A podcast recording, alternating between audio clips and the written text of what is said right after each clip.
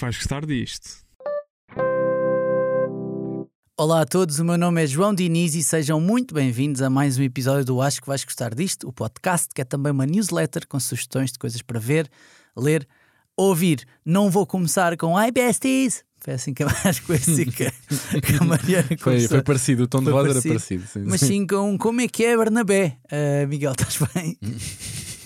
Desculpa. Eh, pá, não sei se prefiro isso ou High Besties, mas. mas Estás na dúvida? Ficaste na Tô, dúvida? tô, tô. Mas pá, não, não podemos lançar essa discussão, né? Porque Mariana não está cá Não. É verdade. novamente, infelizmente. Tenho a certeza que ela não ia gostar disso. Eh, Tenho a certeza que ela não ia gostar, mas estou bem, estou bem, estou bem. Podia- Muito, muito feliz por mais um episódio. Sim, podia mandar aquele do estás bem ou vais para Belém, sabes? Conheces esse estás mal ou vais para Seixal? Não, não. Ainda bem que isto é um podcast e as pessoas, não- a maior parte delas não vê no YouTube, porque senão a minha cara era tipo. não.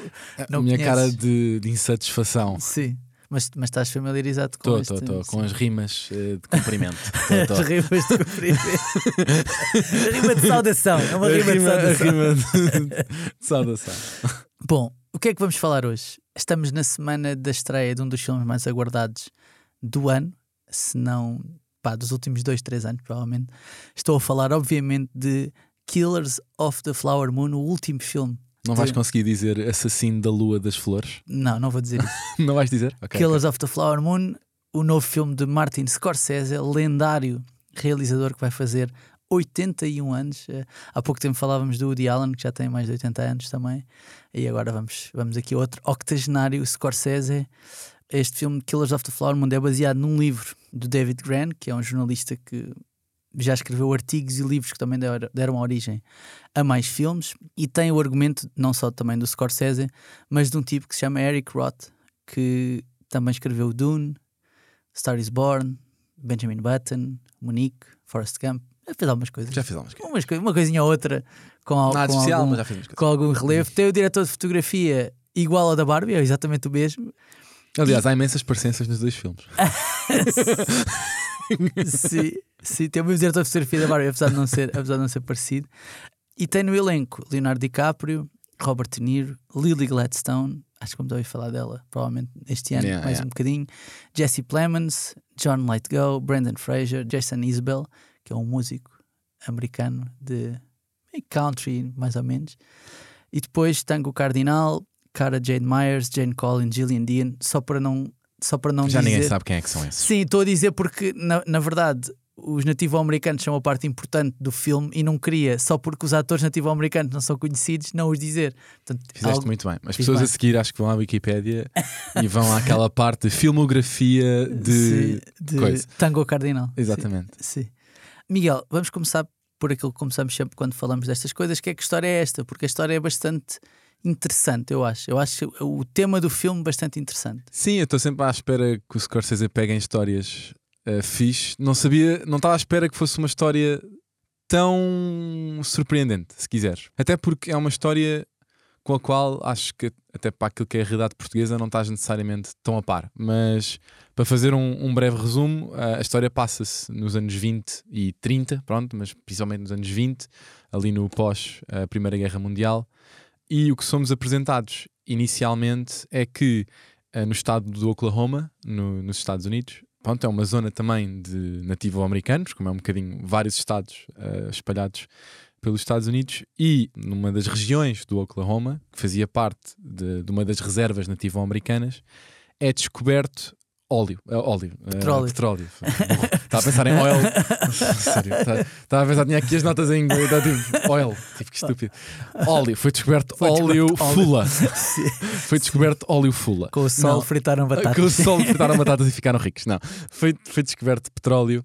E obviamente que isso mudou um bocadinho o que era a realidade destes nativo-americanos nessa zona e que criou um panorama social que não é o que estás habituado a ouvir quando ouves falar nativo-americanos versus a uma comunidade branca, que era a riqueza que a descoberta desse petróleo na zona deles lhes trouxe e que transformou quase estes nativo-americanos com uma classe alta, com muito dinheiro, com grandes carros, que se vestia bem, e a maior parte da comunidade branca ser a malta trabalhadora que as oportunidades que tinha de ter uma boa vida era ou trabalhar para estes nativo-americanos ou eventualmente conseguir casar com um Fazerem deles. parte da família. Fazerem parte. Sim, até deixa-me só dizer isto que achei bué curioso, porque o, o filme começa lá com isto, não estamos a dar spoilers nenhum, sim, sim, sim. mas que é um dado que eu achei curioso, que era dizer-se no filme que o rendimento per capita Yeah. eh, que a zona, que é essa reserva Osage, não é? que é o nome do... Os Osage. Os. Osage, Osage, Osage ou Osage, não sei. Osage, acho que é Osage. Osage. Sim. É O-S-A-G-E, Yeah. Osage. Era tipo a, a zona do mundo com o maior rendimento per capita, uma espécie Sim. de Mónaco, estás a ver na, na, na altura. E o que o Miguel está a dizer é super verdade. Ou seja, os brancos eram tipo os motoristas, os criados de casa, essas coisas. E os nativo-americanos eram efetivamente os, quase uma espécie de fidalgos, não é? Quase. E isto é baseado numa história real, atenção. Isto, Sim, isto isso aconteceu, aconteceu, mesmo. Não, é, uma- aconteceu, não é alguém a inventar um mundo distópico onde isto era possível. Isto foi é com base em dados reais.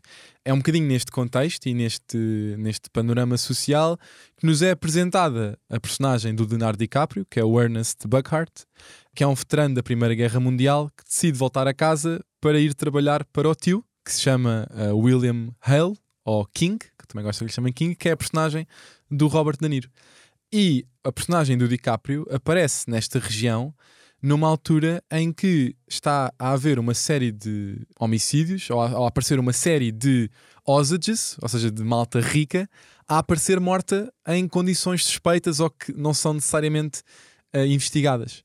E a história é um bocadinho de como esta personagem do DiCaprio, que não é de todo o tipo de personagem que estás habituada a que ele faça, ou seja, tu por norma, ele ou é o, o genial meio trafulha ou é o louco, anda sempre um bocadinho neste balanço, e ele aqui é um bocadinho meio totó, meio influenciável e de se calhar tem um bocadinho aquela natureza corruptível que se calhar ele tinha no, no Lobo de Wall Street. Na cena de gostar muito de, de atenção, procurar fazer Mas com menos confiança. Mas com menos- menos confiança, sim, sim, E a verdade é que o- o filme acaba por ser um bocadinho como é que a personagem do DiCaprio e a relação amorosa que ele desenvolve com uma nativa americana, que é- é a Molly, que é a personagem da Lily Gladstone, acaba por evoluir e ser impactada enquanto ele, em simultâneo, tem que fazer parte ou não de uma conspiração que existe na forma como estes nativo-americanos estão a ser mortos e naquilo que é a relação dele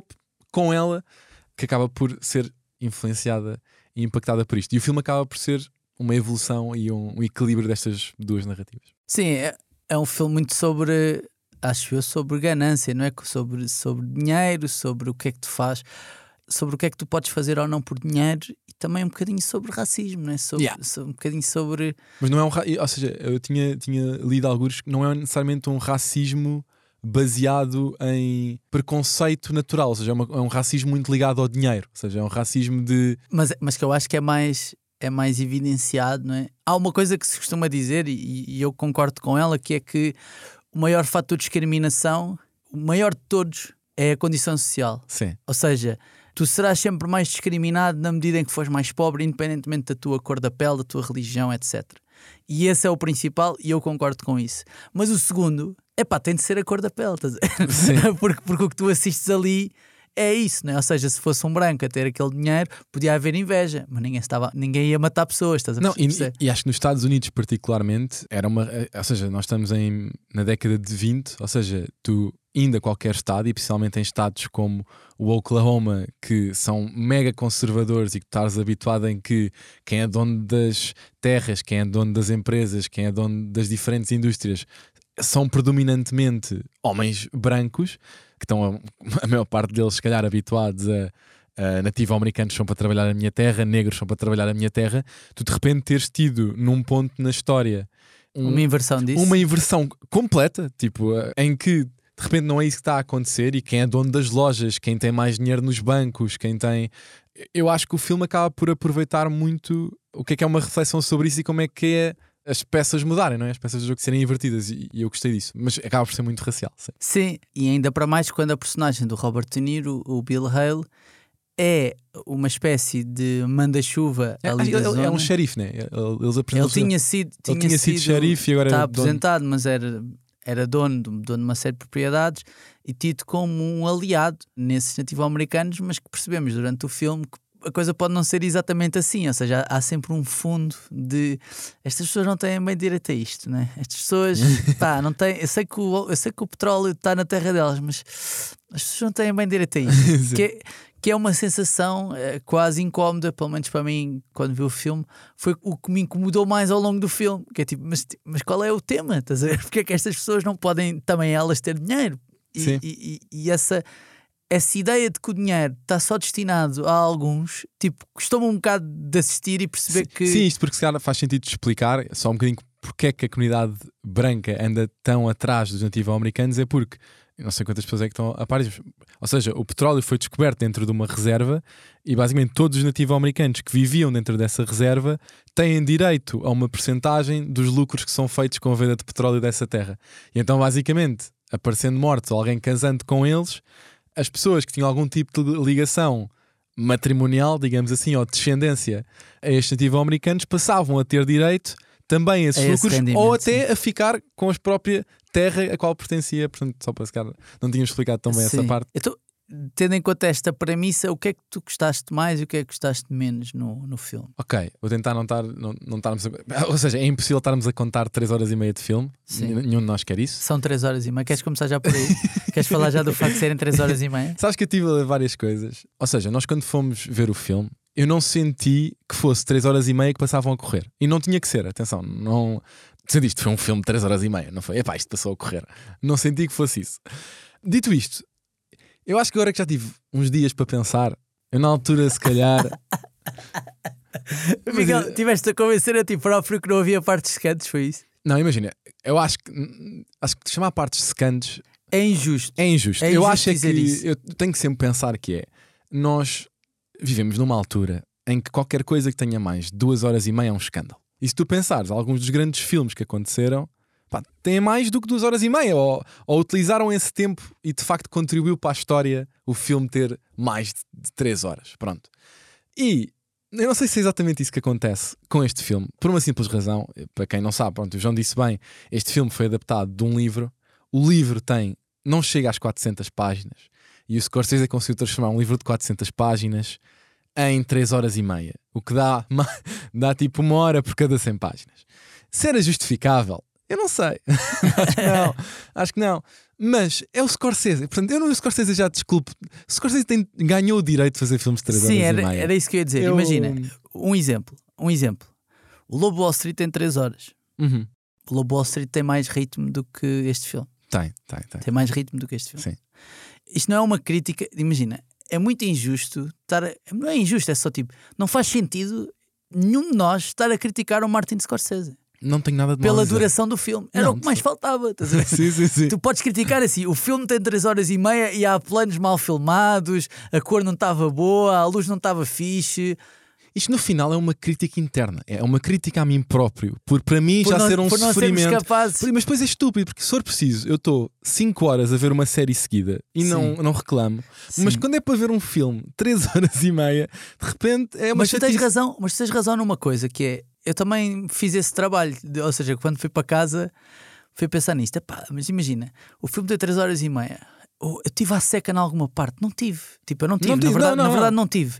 Aproveitaste que era uma outra parte para espreitar o telefone, ver se está tudo bem, aqui não está a acontecer agora. tipo, aqueles, aqueles 30 segundos, tipo, não vai acontecer nada agora aqui nos próximos. ok, não recebi nenhuma mensagem enquanto estou aqui. Depois, eu, imagina, eu assumo, admito que se cortasse o filme, se cortassem 30 minutos do filme, ou 45 minutos do filme, eu acho que era possível contar a história da mesma maneira. Sim. Acho que em determinada altura há algumas cenas que são eu percebo que estejam lá para reforçar algumas coisas, mas que são repetitivas. E a questão é, quando começamos a ver o filme, o início do filme é um início a Scorsese. É incrível, é tipo, adoro. Estão a acontecer boas coisas ao mesmo tempo, estamos a receber boa informação e eu fiquei logo, o quê? Vai ser isto? Ah, Já estava Aliás, tipo... se tu disseres, para mim, as, claro que tens as performances e o, o bolo do filme, mas quer o início, quer o fim, são as minhas partes Sim. favoritas do filme. Mas os primeiros 15 minutos, para mim, 15, 10 minutos, são, pá, são mesmo bons.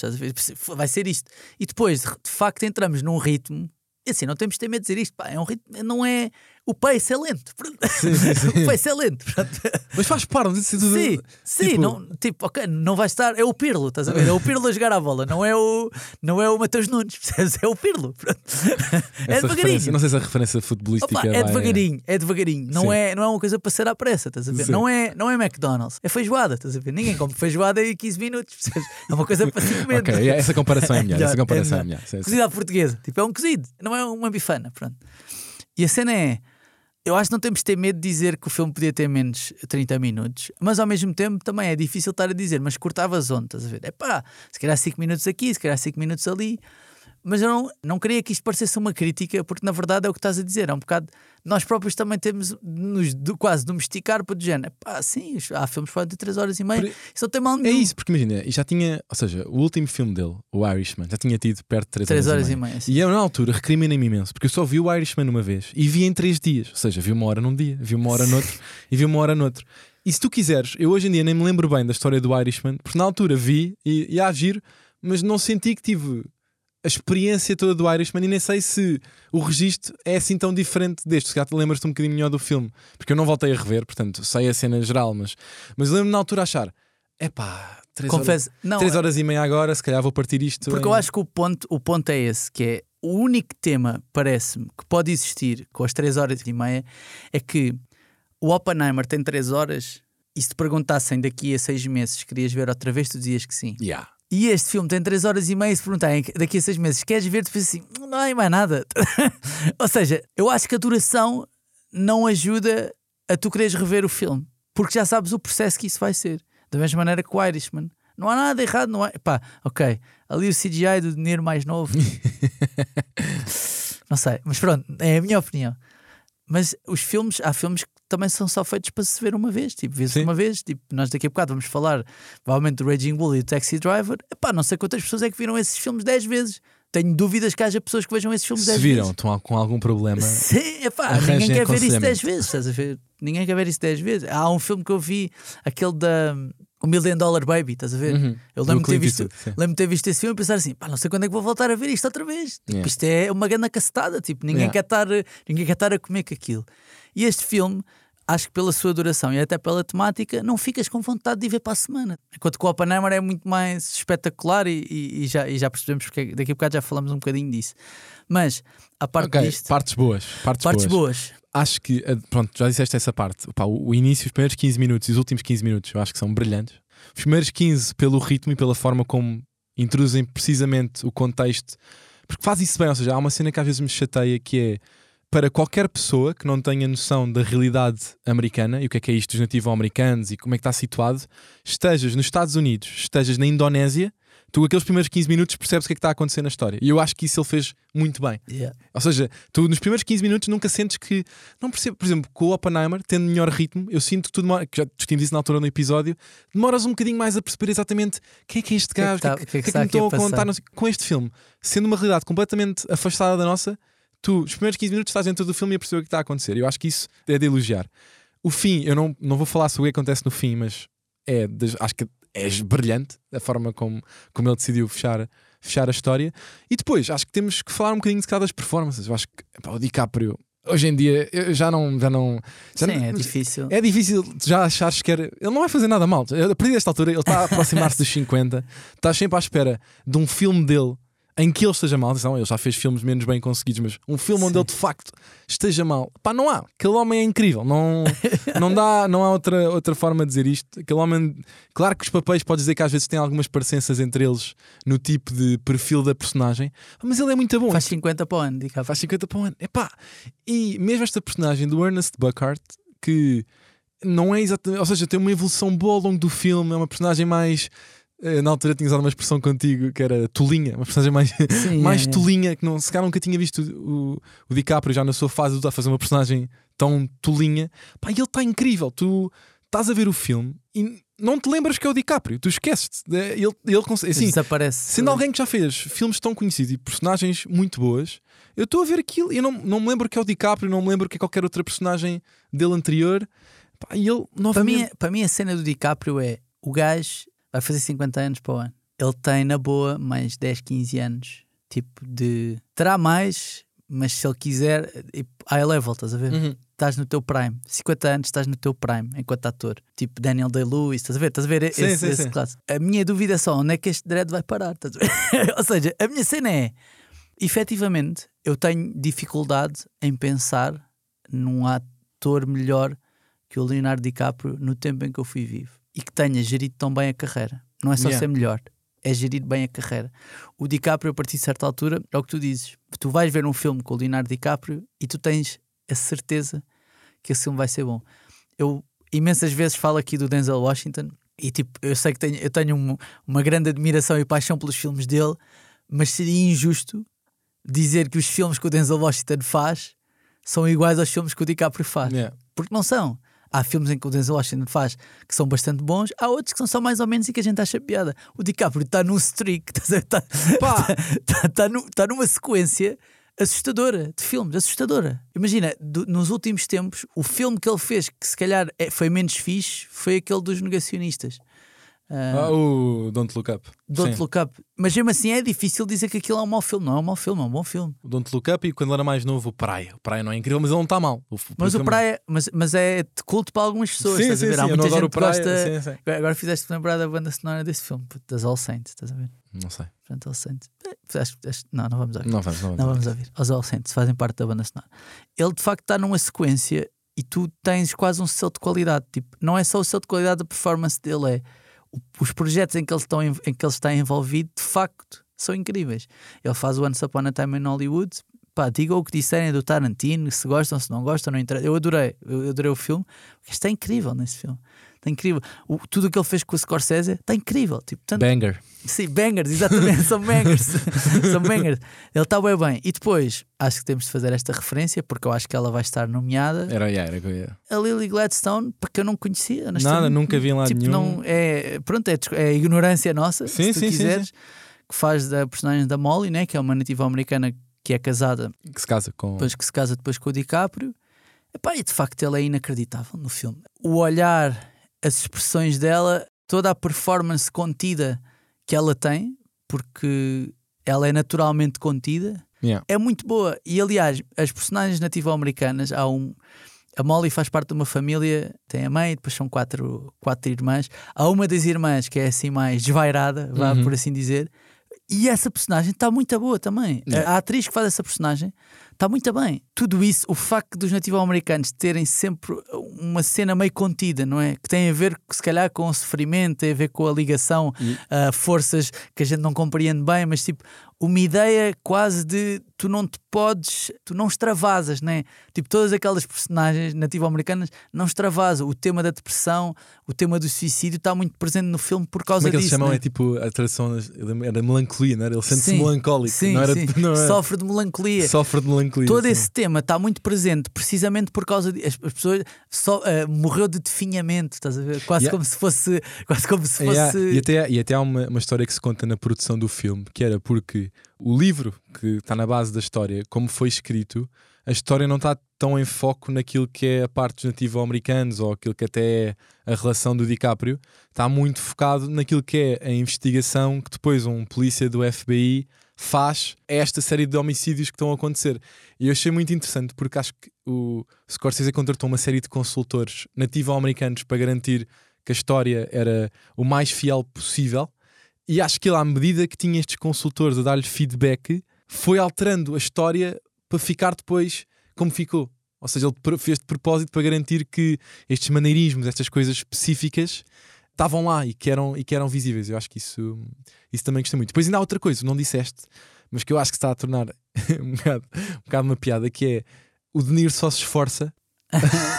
o Niro só se esforça quando está com o Martin Scorsese, porque Sim. se eu contar a quantidade de eh, comédias de lixo, atenção, lixo, que eu já vi o De Niro fazer nos últimos tempos e depois ele de repente aparece novamente no filme do Scorsese e pensa, eu se calhar aqui agora vou, vou, vou-me aplicar e fazer aqui um papel a sério. E acho que o De Niro, como se quiseres vilão desta história, está também de volta, tipo, acho que dificilmente não será também nomeado para melhor ator secundário, se calhar. Sim, sim. eh, porque tá. Eu acho que estas três personagens é difícil não estarem não estarem nomeadas. O DiCaprio, a Lily Gladstone e o, e o Robert o Robert De Niro, quase certeza vão estar, vão estar nomeados. É muito difícil não, não estarem. Yeah. Ok, sobre os Oscars, só um, um apontamento que é neste momento o favorito nas casas de apostas nos Estados Unidos é o, é o Oppenheimer, mas depois segue-se logo. Muito gostas o- tu das casas de apostas. Sim, mas depois vem logo a seguir o Killers of the Flower Moon. E depois dois filmes, um, um aquele com a Emma Stone, que vai sair Ah, entretanto, o Poor Things. o Poor Things, e, e outro que é um filme Vai estar coreano. agora, foi anunciado, vai ser um dos filmes em exibição no hum, Festival de Cinema aqui em Lisboa. Ok. Vai ser uma das coisas em exibição. Tinha, não sei se sabias. Não, não, mas agora já sei. Agora Ah, já já sei.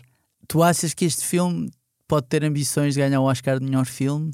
Ou até pela sua história, que, Uhum. é, que é meio de exposição de algo que aconteceu na cultura americana e que não São, tinha são muito dois, não é? A cena, a cena é essa. Pois, certo, Acabam certo. ser, ou seja, acabam por ser uma mais pelo impacto histórico, outra mais pelo impacto da figura num momento, não é? Ou seja, o Oppenheimer, eh, toda a figura dele naquilo que foi o desenrolar de- da Segunda Guerra Mundial e do pós disso, e aqui até mais numa de.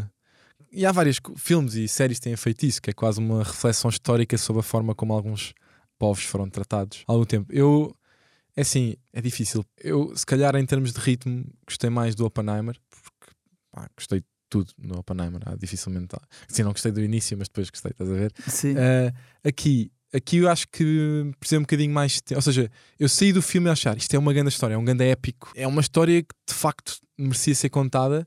Agora, não sei se criei a mesma, a mesma Não é ligação, mas ligação. agora não sei o que é que vai ser. É mais ao- pop, não é? O Oppenheimer é é mais pop. Sim, mas se tu me disseres em termos de valor de cinema, eu acho que estão as duas Sim, lá. sim, ou seja, sim, não te consigo dizer que uma é necessariamente melhor que a outra, consigo dizer que se já tive a ver mais afinidade com uma do que com outra. Agora, acho que qualquer uma das duas levar eh, o Oscar de melhor filme, fica bem entregue. Não são nada daqueles que tem que ser um em vez do outro, porque há coisas depois no final a decisão é sempre impossível quando tens dois filmes tão bons e dois realizadores tão bons por trás desses filmes que se qualquer um deles levar, estou satisfeito. Muito bem. Antes de passarmos aos nossos créditos finais, queríamos só fazer aqui uma reflexão sobre a carreira de Martin Scorsese e fazemos aqui um top 5 dos melhores filmes do Scorsese. Tu, tu fizeste o teu top 5 ou não, Miguel? Epá, já sabes que eu não fiz, porque eu tenho. Eu, vou- eu- eu só tenho a reflexão, não tenho o top.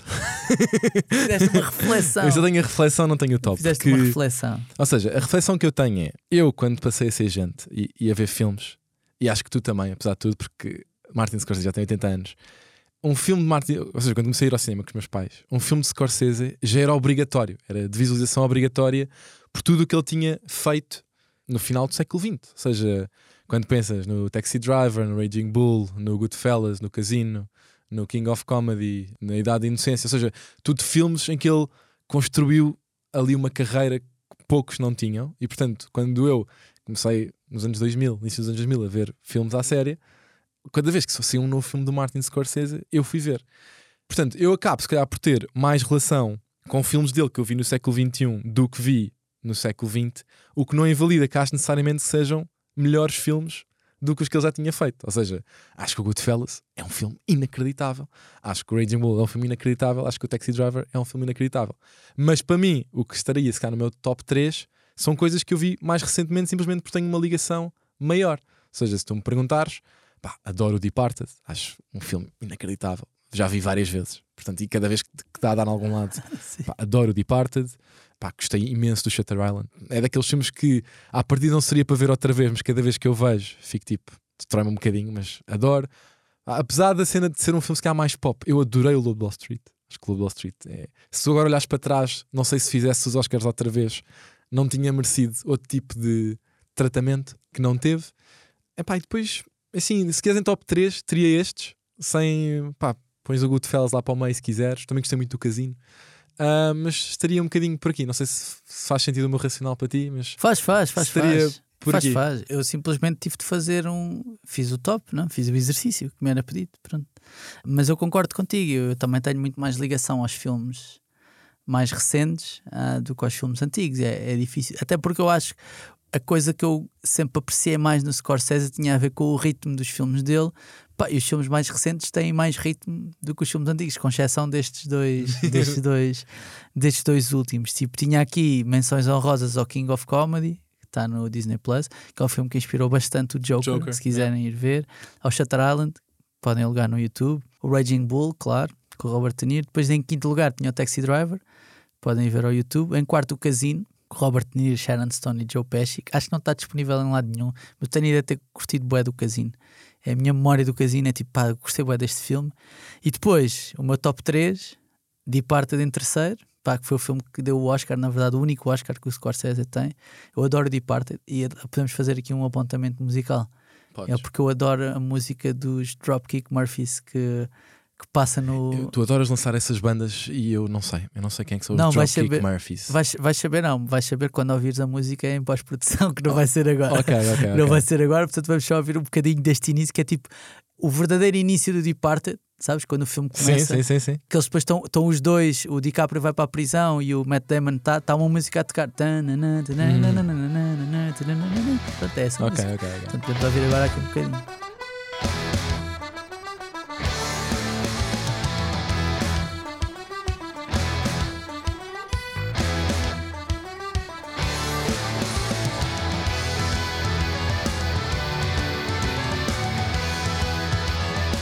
Ok, portanto, terceiro lugar, Departed. Segundo lugar, Lobo de Wall Street. Primeiro lugar, Goodfellas. Tem de ser. Aceito. yeah. Goodfellas. Já agora, Departed está disponível na HBO Max e no Prime Video. Lobo de Wall Street no Prime Video e Goodfellas na HBO Max. Posso devolver uma última pergunta? Sim. Até com base neste filme, só para fechar, e respondes tu, não respondo eu, que é qual é que é a melhor colaboração? É o Scorsese com o De Niro ou o Scorsese com o DiCaprio? É Queres que eu te faça um resumo de Sim, filmes? sim, sim, sim. Então eu sim, faço. sim. Então, com o DiCaprio, o Scorsese tem o Gangues de Nova York, tem o Aviador, tem o Departed, tem o Shutter Island, tem o Load Wall Street e tem agora o Killers of the Flower Moon.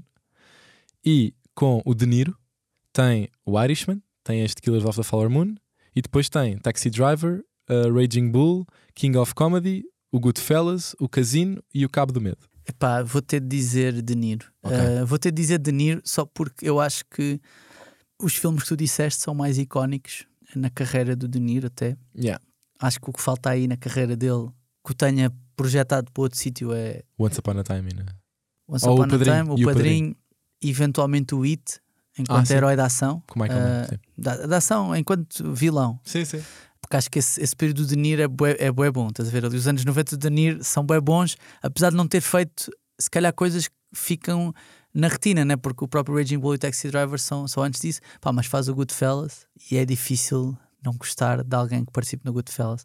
Apesar do Goodfellas, acho que o De Niro, dos três atores principais, não é o que está melhor, Uhum. porque o Joe Pesci e o Ray Liotta estão os dois boeda bem, mesmo, boeda bem. É, ou seja, ele é uma das personagens principais, mas acho que eles os três, deles Sim, os três, sim, sim, não é o que está melhor. Acho que o Joe Pesci leva o filme todo às costas, né? Mas é difícil estar a votar contra alguém que fez o, contra alguém que fez o Goodfellas, percebes? Porque acho que o Goodfellas é mesmo um filme, é mesmo um retrato, aquelas cenas que nós falamos sobre, sobre a rede social, né? de ser um retrato dos anos dois, de 2000 até 2010. Uhum. Tipo, acho que o Goodfellas é mesmo um retrato de como é que o cinema. Quando olhas para o cinema feito nos anos 90 e para os filmes de gangsters e etc., é tipo, olha, estás a ver, era assim, era Yeah. assim. Se quiser, queres aprender, é ali, vai ver aquilo, Yeah. vai ver aquele filme, estás a ver? E eu vi o Goodfellas há pouco tempo e continua incrível, estás a ver? Continua incrível. E eu tenho um carinho grande pelo Goodfellas, ah, apesar de não ser o meu filme de gangsters favoritos, que é o Padrinho. Mas tenho um enorme carinho, portanto vou ter de escolher a colaboração de Niro, de Niro Scorsese. Aceito, De aceito. Niro Scorsese. Muito bem, vamos então avançar e vamos aos nossos créditos finais. In case I don't see ya, good afternoon, good evening, and good night. Os créditos finais desta semana têm o apoio do Cinema City. O Cinema City é uma empresa portuguesa de cinemas. Tem cinemas em Lisboa, em Setúbal e em Leiria. Portanto, quem é destas localidades provavelmente já foi a um cinema do Cinema City. Quem não é, também provavelmente já foi. Eu não sou, eu não eu sou do Montijo e já fui a um Cinema City. Portanto, não, é, não, não, não vamos fingir a coisa por aí. E estamos a falar de Cinema City porquê? Porque há uma iniciativa nacional nesta semana que se chama Festa do Cinema. Vai ser dia 22 até dia 25 de outubro e vai ser possível assistir a filmes no Cinema City e também noutras salas de cinema, mas agora especificamente no Cinema City, pela módica quantia de 3,5€, 700 escudos na moeda, na, moeda, na moeda antiga. Portanto, podem assistir ao Killers of the Flower Moon, ao novo filme com a personagem do Poirot, Mistério em Veneza, ao Coupe de Chance, é assim? Coupe de golpe de Chance. sorte. Ao golpe de sorte. Gosto de com- dizer em francês. Coupe de Chance, não. E ainda o Exorcista. O Exorcista. que eu não sei se vou ver porque tenho, não gosto de filmes de terror, mas recomendo. Sim, para quem gosta. Sim, sim. E o que é que falta? O Criador, que Criador. também tem tido- estado a ter algum buzz. Portanto, cheguem-se à frente, podem, se quiserem, podem ir ao site do Cinema City para ter mais informações sobre este tema. Nós por aqui vamos dar os nossos créditos finais. Eu vou começar por Reptile, filme da Netflix. Estreou há umas semanas, não foi? Estreou há duas semanas, Uhum. sim, um thriller com o Benício Del Toro. Pá, gosto muito de Benício Del Toro. Tinha saudades de Benício Del Toro. Aparece cirurgicamente, não é? Gosto de Benício Del Toro a fazer este papel, exatamente, que é, está a fazer de Benício Del Toro. Portanto, é, é o polícia um bocadinho sofrido, um bocadinho contido. Bigode, Um bigodinho, sim. óbvio. um bocadinho contido, casado com Alicia Silverstone, a combinação menos provável de sempre, ah, mas sim, e com Justin Timberlake também no elenco, que eu aprecio de sobremaneira Justin Timberlake. Gosto Eu acho muito. que Timberlake, se for o papel certo, tem ali um fit bom como ator. ele faz bem. Ele, Ele faz bem. Ele Tem, faz- tem que ele- encontrar o papel certo. Timberlake é o homem do Renascimento. As pessoas não sabem, mas é, mas é o homem do Renascimento. Mas o filme é realizado pelo Grant Singer, que é, fez sobretudo videoclipes, fez Uhum. videoclipes do Weekend, se, a- se a Mariana estivesse aqui. E eu achei, eu achei que era um thriller muito porreiro. É escuro, tenso. O filme é muito tenso. E sente-se bem. E já não via um filme assim não tão é só meio tenso. Não, é, é tenso mesmo. e achei umas vibes de Mindhunter, estás a ver? Ok. Umas ok, vibes boa. tipo atenção Mindhunter, estás a ver? Aquilo Uhum. escuro, desconfortável em certa medida. Tipo, a história não é nada de especial, só honesto. É a personagem do, do Benício Toro vai investigar a morte de uma agente imobiliária. É isto a história. E depois, com tudo o que isso envolve, depois à volta também dele e da vida dele. Mas gostei da tensão e gostei da fotografia do filme. Acho que, estava, acho que estavam bonitos, portanto, portanto vou aconselhar porque acho que é Está porreiro. baixo, ou está tipo na média dos filmes Netflix, está ligeiramente acima daquilo que costuma ser. Acho que está um bocadinho assim, porque os filmes da Netflix não são particularmente. Mas olha, vou dizer, gostei mais do- deste do que do Fair Play. Nós falamos Ok. do Fair Play na Yeah, semana yeah. passada, eu gostei mais deste. ok. Eu não achei tudo o que tu achavas do Fair Play. Achei um bocadinho menos do que o que tu achavas. Eu não disse só. Sim, sim, não, sim, sim. sim. Não é todo o meu top de filmes deste Yeah, ano. yeah, yeah. Eu tinha lido muitas coisas más e não, acho que já assim tão mal como a. Estou a ser injusto, que foi. Houve críticas boas ao filme, eu não achei assim tão bom. Eu digo tudo o que tu Acho achavas. que o meu até foi bastante mais contido. Eu tinha visto também coisas muito más e eu não acho que fosse Sim. assim tão mau quanto Estou a isso. ser injusto. Foi, tu falaste dessas críticas boas e eu tipo estava-te a ouvir, depois não interrompi porque já tinha interrompido não sei quantas vezes. Sim, sim, sim. não sei quantas vezes e achei só tipo, pá, acho, não acho que o filme seja, seja isso tudo, ah, mas pronto, percebo pela temática tenha tido Yeah, algum hype. Eu gostei mais deste. Admito que me possam dizer, tá bem, mas este filme é pior. Pronto, tá bem, mas eu gostei mais, queres que eu faça o quê? Pronto. Sim, sim. E depois trago uma sugestão musical que é o novo disco do Salvador Sobral, que se chama Timbre. Eu, eu não trago muito, na- eu normalmente nunca trago grandes sugestões musicais, discos, álbuns que saem, Até etc. porque tens um gosto muito questionável. Sim, é, é mais, é mais por isso. Também pode ser, também pode ser por aí. E eu, eu trouxe este só porque o Salvador Sobral é uma personagem que eu gosto particularmente que exista na cultura portuguesa. Eu acho que ele é um verdadeiro artista, com todas as coisas boas e más que isso traz. Ele tem uma aura meio antiga e depois tem ali um tomo cagante, estás a ver, que existe sempre no discurso, com o bom e com o mau que isso traz, pá, que eu aprecio. Eu acho que é, é necessário. E eu acho que ele faz música boa e portanto queria, queria trazer aqui um, um exemplo de uma música do álbum dele que se chama esta música chama-se De la mano de tu voz que é uma canção que ele tem com a Silvana Estrada que é uma cantora mexicana e por isso vamos ouvir um bocadinho até te passar a ti a palavra De la mano de tu voz he soltado tristezas, he encendido el corazón para despejar la maleza. muito bem, já ouvimos aqui o ex-concorrente do Ídolos Salvador Sobral Ah, Miguel, o que é que trazes para esta semana? Então, olha, vou começar com uma série que eh, estreou semana passada na Apple TV Plus que se chama Lessons in Chemistry. ok, Foi criada por um senhor que se chama Lee Eisenberg, que foi produtor executivo do The Office e mais recentemente era o showrunner do We Crash, do We Crashed, sobre a WeWork, e é também, e foi também o criador do Jury Duty, que acho que ainda não estreou cá, sim, mas que tem tido um bom buzz nos Estados Unidos. E a história, só saíram dois episódios, portanto ainda estou a tentar perceber exatamente para onde é que a história vai evoluir, mas tem, antes de dizer o que é que é a história, tem um bocadinho aquela vibe meio a Marvel's Mrs. Maisel, meio Mad Men, porque acontece nos anos 50. E eu vou-te dar agora um bocadinho o contexto do que é que é. A história desenrola-se à volta de uma personagem, que é Elizabeth Zott, que é protagonizada pela Brie Larson, ganhou o Oscar com The Room, é a Captain Marvel, que era um pequeno grande gênio, especialmente na área da química, fez licenciatura, fez mestrado, mas depois tu percebes logo ao início da série que por alguma razão não foi para o doutoramento e isso deve-se a algum episódio traumático que eles não revelam logo.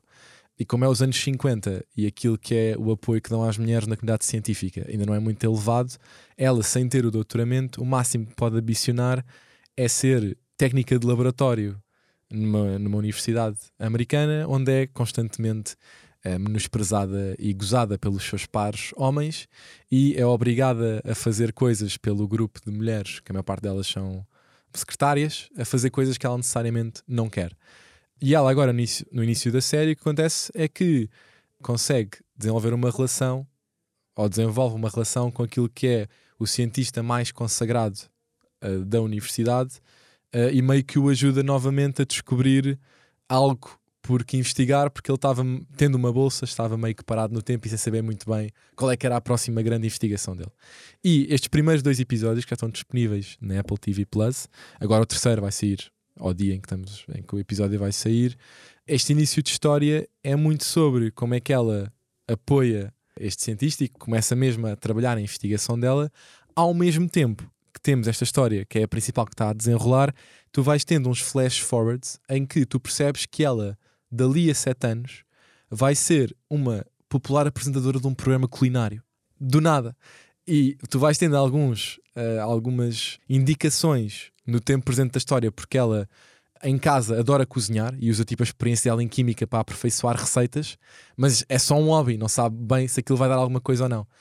E este segundo episódio que eu vi ontem acaba de uma forma meio dramática. Portanto, eu agora estou curioso para acompanhar para onde é que a série vai evoluir e perceber precisamente como é que eh, uma, um gênio da química que está a tentar ser mais reconhecida na sua área pelos seus pares vai ter uma evolução tão grande para chegar a apresentadora num programa de culinária na televisão. Eh, e a história, acredito que vai ser um bocadinho a acompanhar o que é que vai ser esse processo. E eu acho que gostei mesmo muito de- dos primeiros dois episódios e, e recomendo a toda a gente. Acho que a Larson está muito bem e, portanto, não, não me surpreendia se não fosse uma daquelas séries que, mesmo que não haja muita gente a ver, ela esteja nomeada para alguma coisa, porque acho que ela está, está mesmo muito bem. E por último, tenho um aniversário importante. Tu não trouxeste efemérides hoje, eh, Deixei para ti. deixaste para mim. Que é que hum, a Disney este ano fez 100 anos Parece que fez 100 anos, né? parece que fez 100 anos. Criada por. Pronto, a Disney foi criada em 1923 por, Por? Walt, por Walt Disney. Oh, uma surpresa. Uma surpresa. uma surpresa. Um, a, história, a história de Disney é uma história. Acho que já foi contada várias vezes, mas foi criada em 23, mas teve 5 anos em que, que ele não fazia dinheiro nenhum e que ele tinha muita dificuldade em, em financiar projetos. Ele até- acho que era um veterano de guerra também e tinha, e tinha vindo. Uh, e tudo muda em 28 quando ele cria uma personagem chamada Mickey. E acho que é. Acho que ninguém ouviu falar. Acho que ninguém ouviu falar. E é um bocadinho os cartoons que ele começa a fazer com a- esta personagem e com outras que vai criando à volta dele, que começa a dar a Disney, à Disney aquele empurrão inicial, que depois foi só crescendo a partir do primeiro filme, que foi a Branca de Neve. Epá, depois tens uma série deles, desde o Bambi, a Cinderela, o Peter Pan, a Bela Adormecida, o Livro da Selva, Pequena Sereia, Rei Leão, o Tarzan e mais recentemente o Frozen. E pronto, e acho que e há mil e uma coisas mais de legado, não só da Walt Disney Studio como estúdio, mas depois daquilo que é hoje a Disney enquanto empresa, não é? Já não é só um estúdio de animação, é uma marca de parques de diversão, tem todo o universo da Marvel, tem todo o universo do Star Wars, tem todos os outros universos Tem ES- é dona da ESPN, por exemplo. tem um É, canal desportivo, portanto é, é um- uma mega indústria, mas, mas acho que pronto, acho que faz sentido celebrar e para celebrar este aniversário, a Disney lançou no Disney Plus uma curta-metragem que eu acho que toda a gente devia ver. São oito minutinhos, em que basicamente o que eles fazem é simular todas as personagens que fizeram parte deste universo nos últimos 100 anos a juntarem-se para uma foto de grupo à frente dos estúdios principais da Disney. Então são oito minutos de basicamente as personagens mais conhecidas, tipo as princesas, o Bolt, tipo, estás a ver? Estou a dizer só o Robin dos Bosques, tipo, todas as personagens que tu conheces a andarem pelos corredores e a porem-se à frente do, do escritório para uma foto de grupo. E acho que foi uma- um bom momento de nostalgia de veres tantas personagens em conjunto no mesmo espaço e perceberes o impacto que a Disney já teve em, em termos de histórias que, que- que já criou e portanto era, terminava a minha recomendação com isso e para quem quisesse mais sobre também deixo aqui os meus two cents de promoção. Quem quiser saber mais sobre a história da origem da Disney, o nosso colega Abílio fez um texto muito fixe para o Next Big Idea sobre aquilo que foi o percurso da Disney até agora enquanto empresa, que quem quiser ir ler terá na, na descrição do episódio e portanto estão à vontade. Opa, eu acho que, como é que eu ia dizer isto? A Disney, independentemente das críticas que podem ser feitas à forma como usaram histórias ou deturparam algumas histórias clássicas infantis, ah, porque essas histórias que tu estás a dizer são tudo Branca de Neve, não sei o que, derivam deri- todo de contos que já, que todos já foram feitos. Dos- do papel dos heróis negros ou não brancos, vá, se quiser, nas histórias, pá, tudo isso, eu compreendo tudo isso, não sou de uma minoria, portanto é difícil para mim estar-me a colocar numa posição de achar que isso é irrelevante, porque eu, não- eu- eu sempre me senti representado, mas independentemente disso, que eu acho que pode ser ainda bom, e está a tentar, estamos a tentar corrigir, ou está-se Yeah. a tentar corrigir, Yeah, yeah. é difícil pensar em mim enquanto ser humano sem ter visto alguma coisa da Disney. E quando digo em mim, digo em milhões de pessoas, um pouco por todo o mundo. E tu teres uma empresa que consegue ter um impacto em milhões, em centenas de milhões de pessoas, um pouco por todo o mundo, pelas histórias que conta, é porque alguma coisa tem de ter feito bem. Até agora, a ver? é difícil tu só fazeres porcaria e conseguiste ter este impacto que a Disney teve. E eu acho que às vezes nós a Disney tornou-se uma coisa que nós tomamos por garantido. A Disney tornou-se uma marca que nós assumimos por si só que vai ser assim. Ou seja, estas pessoas vão continuar aqui a contar histórias, provavelmente nós vamos morrer e essas pessoas vão continuar a contar estas histórias. E isso é uma força muito grande e é muito difícil tu fazeres isso. E portanto também fica aqui a minha homenagem porque eu não me conheço enquanto nós há bocado, antes de começarmos a gravar, estávamos a falar qual foi o primeiro filme da Disney que vimos. o Miguel disse que viu o Rei Leão. Eu andei na música quando era miúdo. Uma das, um dos exercícios que nós fazíamos era cantar o Esta Noite o Amor Chegou, que, era, que, era, que é o Can You Feel the Love Tonight do, do Elton John, mas em português. E que eu cantava e sei, e sei de cor. Não vou cantar agora, mas sei essa música de cor, que é do Rei Leão. Canta, canta. Não, deixa estar. que era um, é um dueto, né? É um dueto, esta noite o amor chegou. Mas o primeiro filme que eu vi é o Fantasia, que é um filme que eu já nem me lembro bem, é, tipo, porque eu era mesmo miúdo. O filme é de 1940 e mistura a música clássica e o Mickey fantasiado, lá está, de, de mago e etc. E de repente estávamos a dizer nomes ali no meio, nomes de filmes ali no meio da, da redação. E tipo, eu disse, a espada era a lei, e alguém disse, esse é o melhor filme. E depois, ah, e depois se, se tu fores listando filmes da Disney, há sempre alguém que vai ter algum tipo de empatia com aquilo, ou gosta Yeah. bué do Frozen, ou por exemplo, eu gosto bué do Aladdin, sempre gostei do Sim, Aladdin. sim, sim, tipo, sim. e, e então, isso, epá, isso tem um valor inestimável, é um património que eu acho que eles usam e abusam, principalmente nos parques de diversões, epá, e que tem de se dar mérito, porque, porque de facto é muito difícil construir um império de histórias assim. E por isso sim, pá, parabéns, à, parabéns à Disney, pronto. Parabéns não, à não, Disney. que, não que vão ouvir, eh, mas parabéns à Disney. mas parabéns à Disney, está bem? Miguel, obrigado Obrigado, eu. por mais este bocadinho aqui Gostei muito. de séries e de Foi filmes. muito bom. Foi bom? sempre, fosse sempre assim. Ah, é? Ok, Sim, boa, sim. ainda bem. Malta, já sabem que podem e devem ouvir e subscrever este podcast, deixar estrelas e críticas no iTunes e também no Spotify, seguirem-nos no Twitter, no Instagram, no TikTok e também seguirem-nos no Substack, onde semanalmente vamos deixando novidades sobre a cultura pop e à sexta-feira podem receber a newsletter do Acho que vais gostar disto, com todas as sugestões de coisas boas para ver, ler, ouvir. Aquele abraço, até para a semana. Tchau, malta.